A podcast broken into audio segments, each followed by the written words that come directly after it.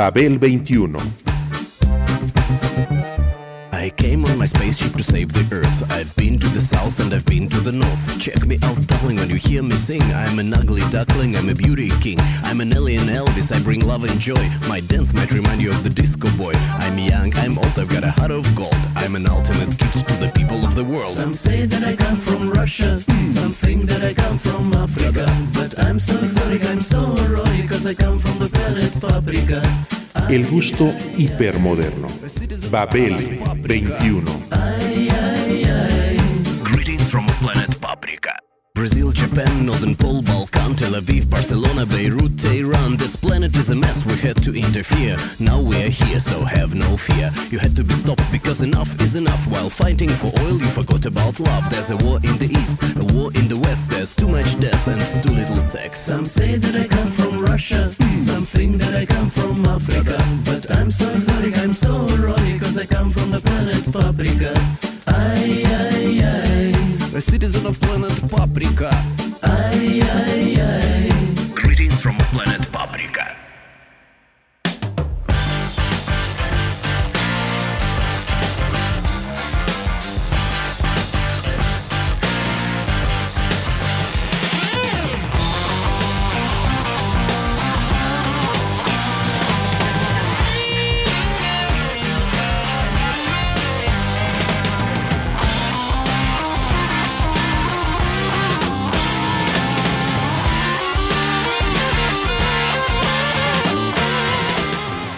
La escritora Mary Shelley hizo de Frankenstein una fábula universal que puso en el crisol los saberes de su tiempo y los proyectó a futuro.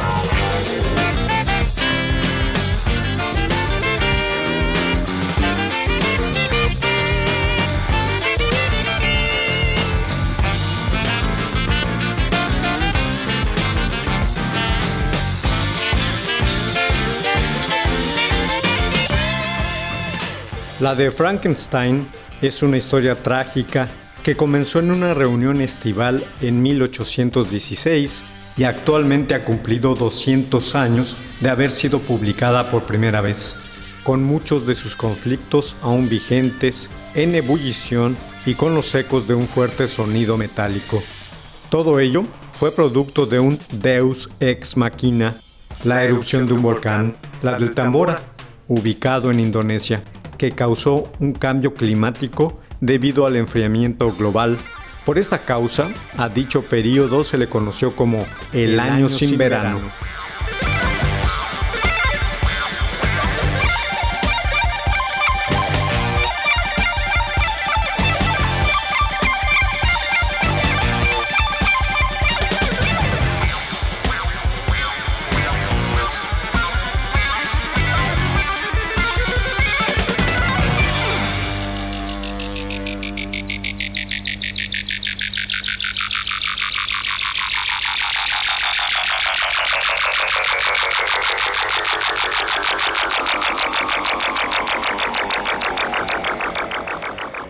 El año sin verano.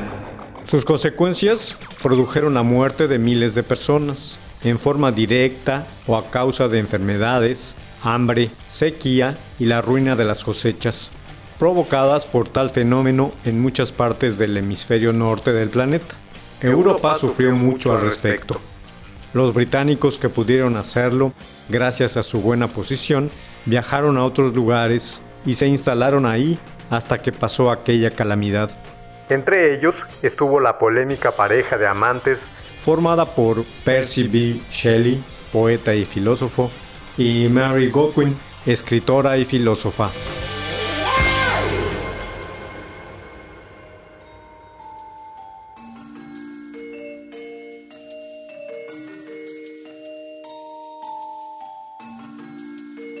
I just don't know what it was. And I don't know when it came.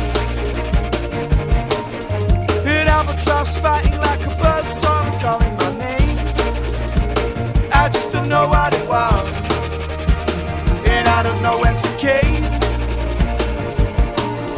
And albatross fighting like a buzzsaw calling my name. And we were waiting on the back foot, waiting on the back foot.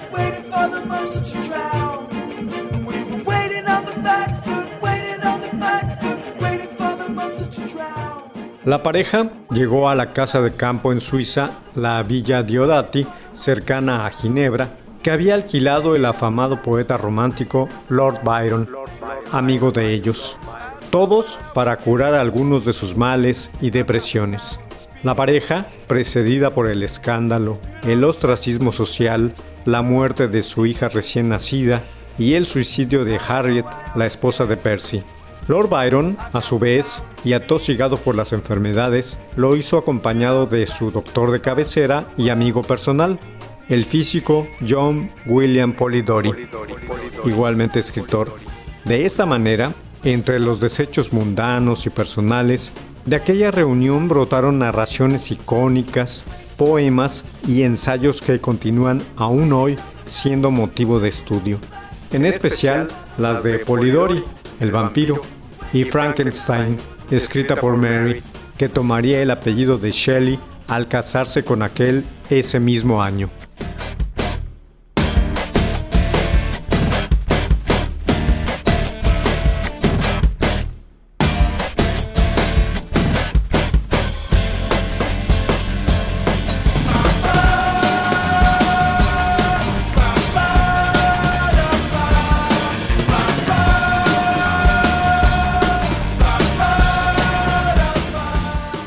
Frankenstein, motivo de estudio, y no solo de estudio académico, filosófico, social, científico, literario, sino también interpretativo y de indagación por parte de varios géneros musicales.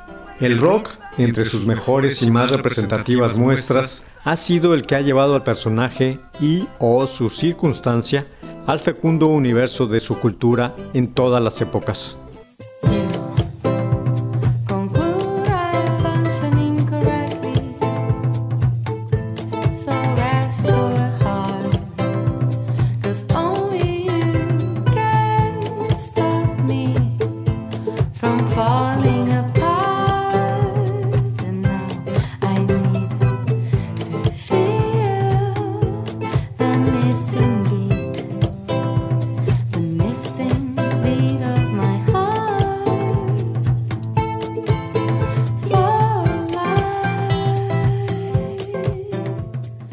Fue en la década de los 50 cuando la posguerra transformó a los adolescentes en el valor social que no habían sido, primero como objeto económico, empleos, dinero en circulación, inauguración de mercados, consumo, pero luego el naciente rock and roll le proporcionó la posibilidad del contrapeso, de convertirse en cultura, de crearla y enfrentar los cartabones a los que se le quería limitar.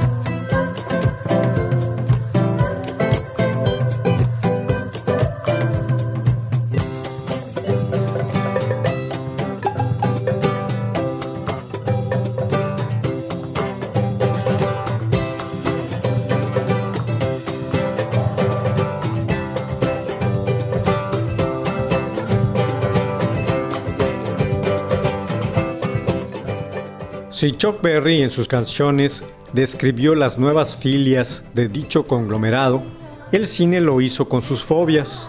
De ambas cosas se nutrió también la cultura juvenil. El cine de terror, desde entonces, ha sido una larga tradición para ella. El de serie B, con sus monstruos infinitos, se enroló en las incipientes vidas para proyectar así sus miedos y temores. Las inseguridades de todo tipo, desde la identidad hasta la búsqueda de porvenir. El temor al crecimiento, a la responsabilidad, a la adultez. La pérdida de la inocencia, en muchos sentidos, les ha generado miedos existenciales sin importar el lugar de procedencia, asociados a los cambios físicos y al desarrollo de la sexualidad.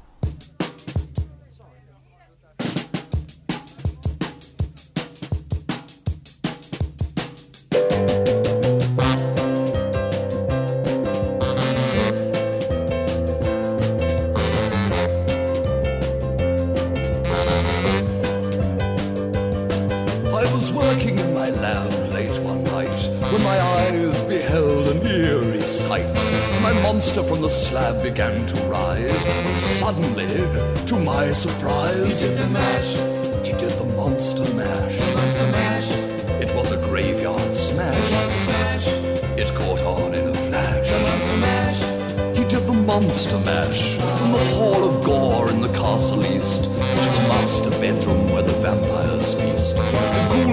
came from their humble abodes to get a jolt from my electrode. They did the mash. They did the monster mash. The monster mash. It was a graveyard smash. It caught on in a flash.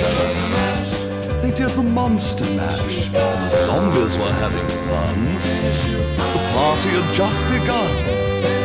The guests included Wolfman, Dracula, and his son.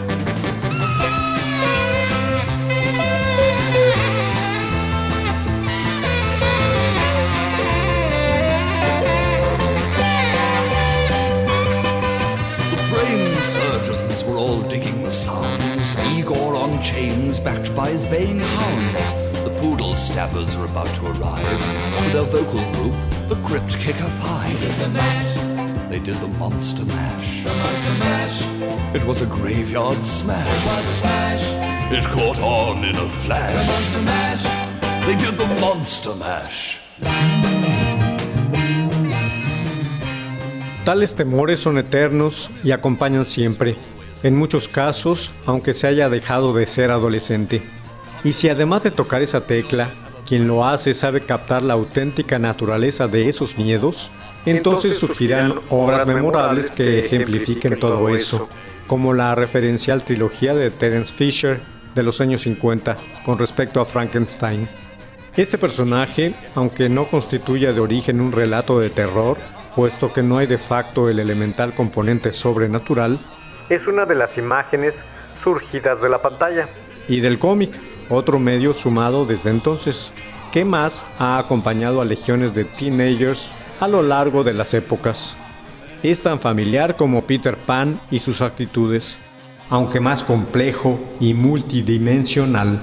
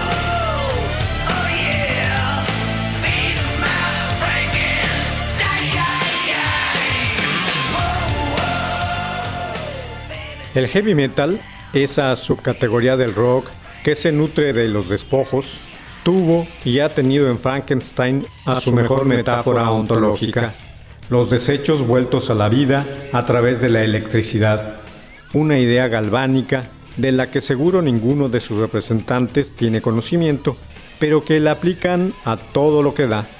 Los ejemplos pueden pasar por Blue Oyster Cult y Alice Cooper, hasta Rob Zombie, Metallica o Rammstein. Sin embargo, en otras categorías del género rockero, se ha desarrollado esa idea a través de los años, el volver a la vida artificiosamente, como elemento de las imaginerías romántica y moderna de la que está constituido en lo fundamental. Y lo ha hecho para hablar de la situación del hombre frente a la sociedad o frente al cosmos.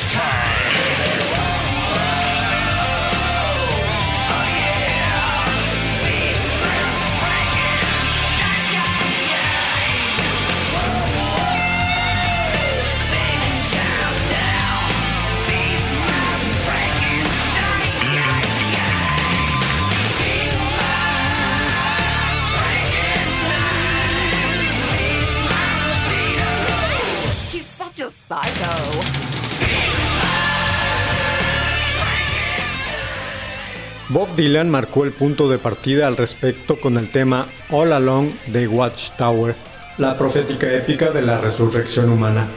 Bonzo Dog Band como materia lúdica, New York Dolls como asunto de identidad, Sibel como construcción utópica, David Bowie y el monstruo como representación. Y Betty Ver como la imagen de quien lo ha encarnado. En fin, el rock siempre atento a sus raíces literarias evoca de tiempo en tiempo al personaje, a Frankenstein. There must be some way out of here. Said the joker to the thief. There's too much confusion. I can't get no relief. Businessmen,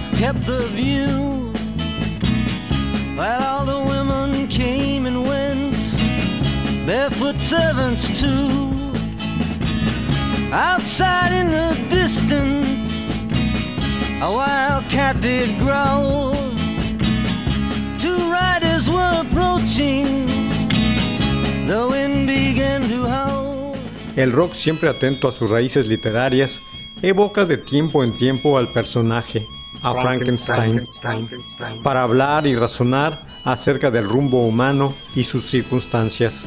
Cada grupo o solista lo hace según la época que le ha tocado vivir. La leyenda de Prometeo revive con cada nueva representación que se haga de la obra de Mary Shelley.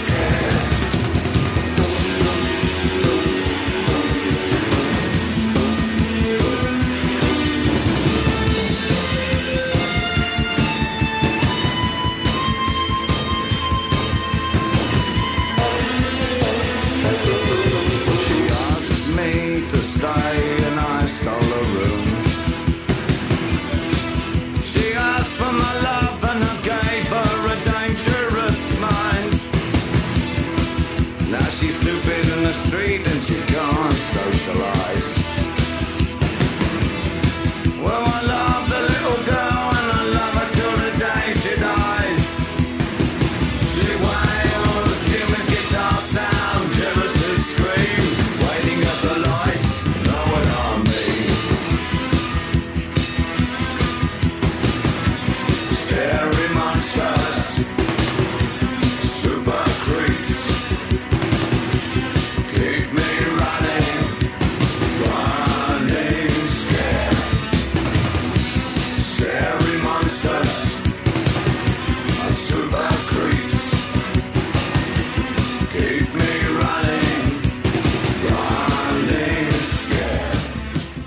creadora de la novela y mujer adelantada a su tiempo hizo de Frankenstein una fábula universal que puso en el crisol todos los saberes de su tiempo y proyectó a futuro una cauda de cuestionamientos aún por resolver dos siglos después.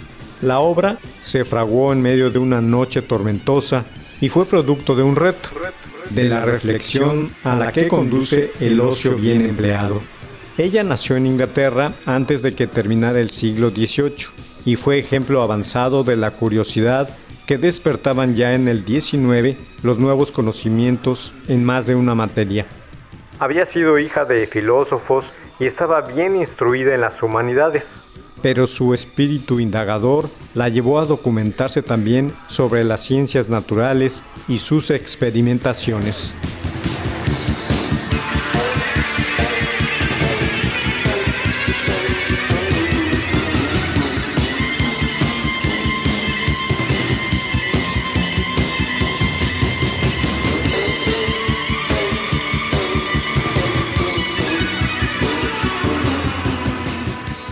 Fue así que Mary Shelley logró plasmar y dar vida con todo conocimiento de causa a una, creación artificial anónima, criatura, monstruo. y todo lo que ésta podía desatar, desde la revisión de la mitología clásica hasta la actual posibilidad sobre la clonación de seres humanos, dotar de vida sin teología de por medio. Por eso Frankenstein, nombre que el cine le endosó para fijarlo, lo mismo que su escenografía, se convirtió en un artefacto poliédrico, tan entretenido y emocionante como profundo y rizomático. En él confluyen la literatura, con el canon mitológico, la tragedia griega de Esquilo, la novela gótica, los libros icónicos de la Ilustración, Cándido y Emilio, la ciencia ficción, el ensayo en diversas disciplinas sociales, históricas, políticas y científicas.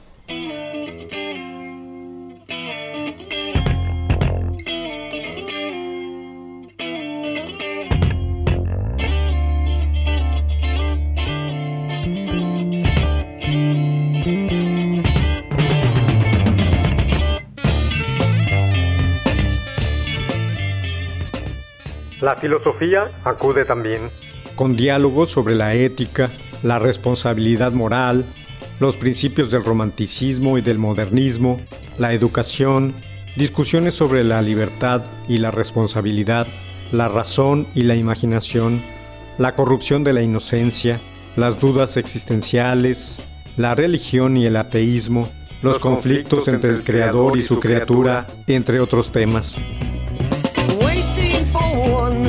Waits for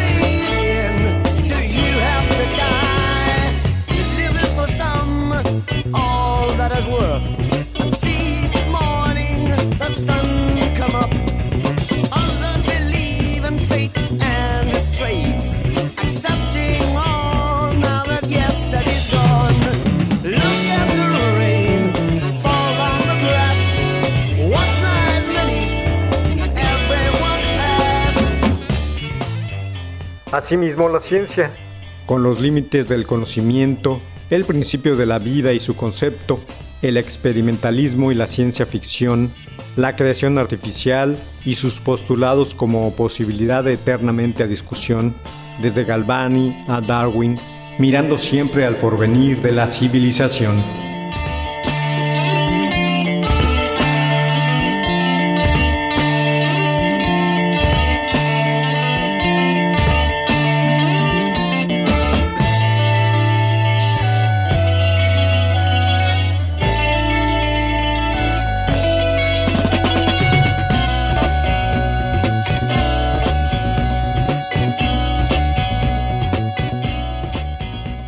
Todos esos factores mencionados, los estudiosos dicen que hay un Frankenstein para cada lector, para cada época y para cada escuela de pensamiento, con lecturas historicistas, freudianas, marxistas, pedagógicas, morales, etc. El rock toma algo de cada cosa y arma su propia criatura artificial con el conglomerado de piezas conceptuales que lo forman y lo recarga regularmente, como no, a base de electricidad para acomodarlo en su particular nicho canónico.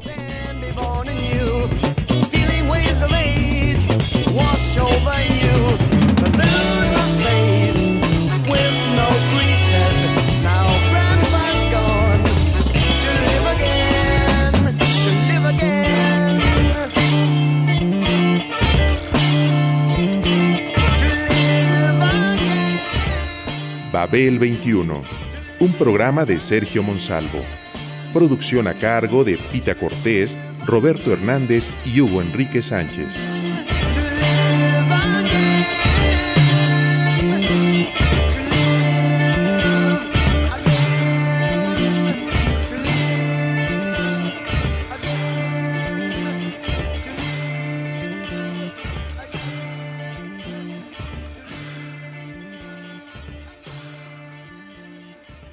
1060 AM. Radio Educación.